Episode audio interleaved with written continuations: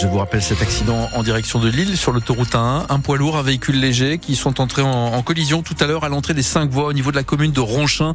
Prudence si vous arrivez de, de Paris, l'accès à Lille risque de se compliquer dans les minutes qui viennent. Point complet après le journal de 18h avec vous, Louise Adélaïde Boinard. Un petit coup d'œil d'abord sur la météo et ces nuages qui continuent à nous accompagner. Oui, c'est ça. Les nuages vont rester présents pendant encore euh, toute la soirée et toute la nuit.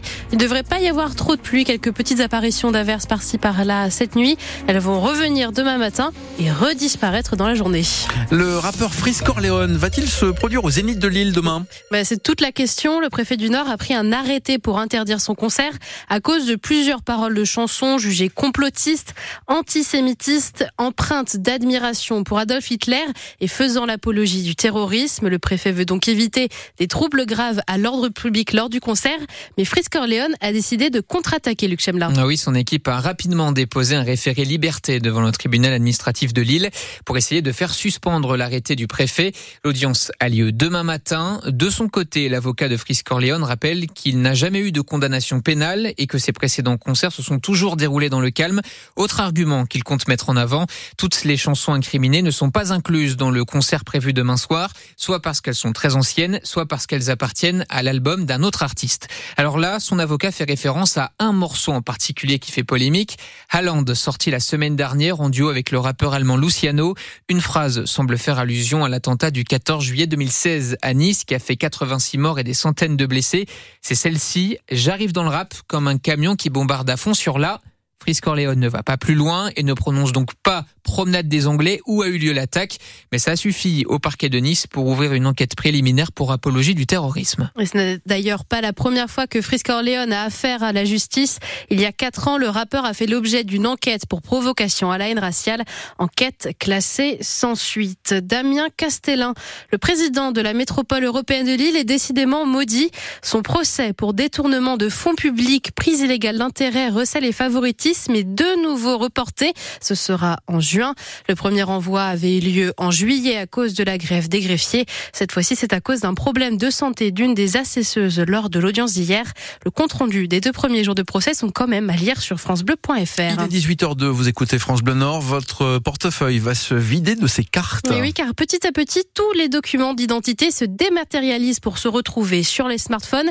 Depuis ce matin, c'est le permis de conduire qui a rejoint l'application France Identité un projet soutenu par le ministre nordiste de l'Intérieur Gérald Darmanin pour faciliter la vie des Français, Brian Nicolas. Simplifier, c'est le maître mot de la dématérialisation et ça commence avec ce permis de conduire que les automobilistes n'auront donc plus besoin d'avoir dans leur portefeuille pour, je cite, gagner du temps lors des contrôles routiers, a dit ce matin Gérald Darmanin.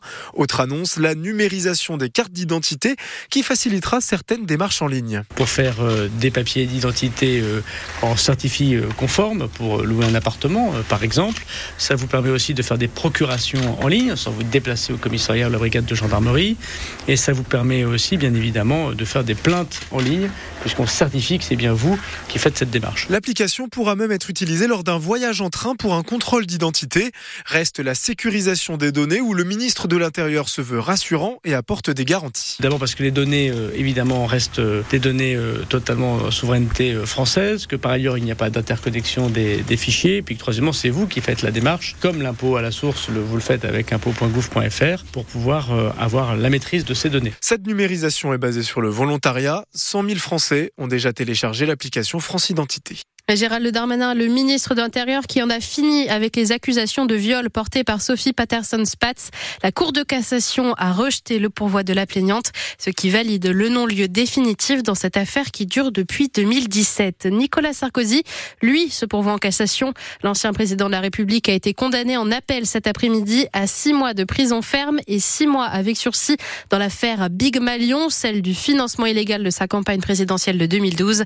En première instance, Nicolas Sarkozy avait écopé d'un an de prison ferme. Grosse prise pour les policiers et les officiers des affaires maritimes. ils ont saisi 300 kilos de bar à Gravelines aujourd'hui. 90 poissons pêchés illégalement par des pêcheurs, donc près de la centrale nucléaire. Et parmi ces hommes, un braconneur néerlandais déjà connu par les autorités.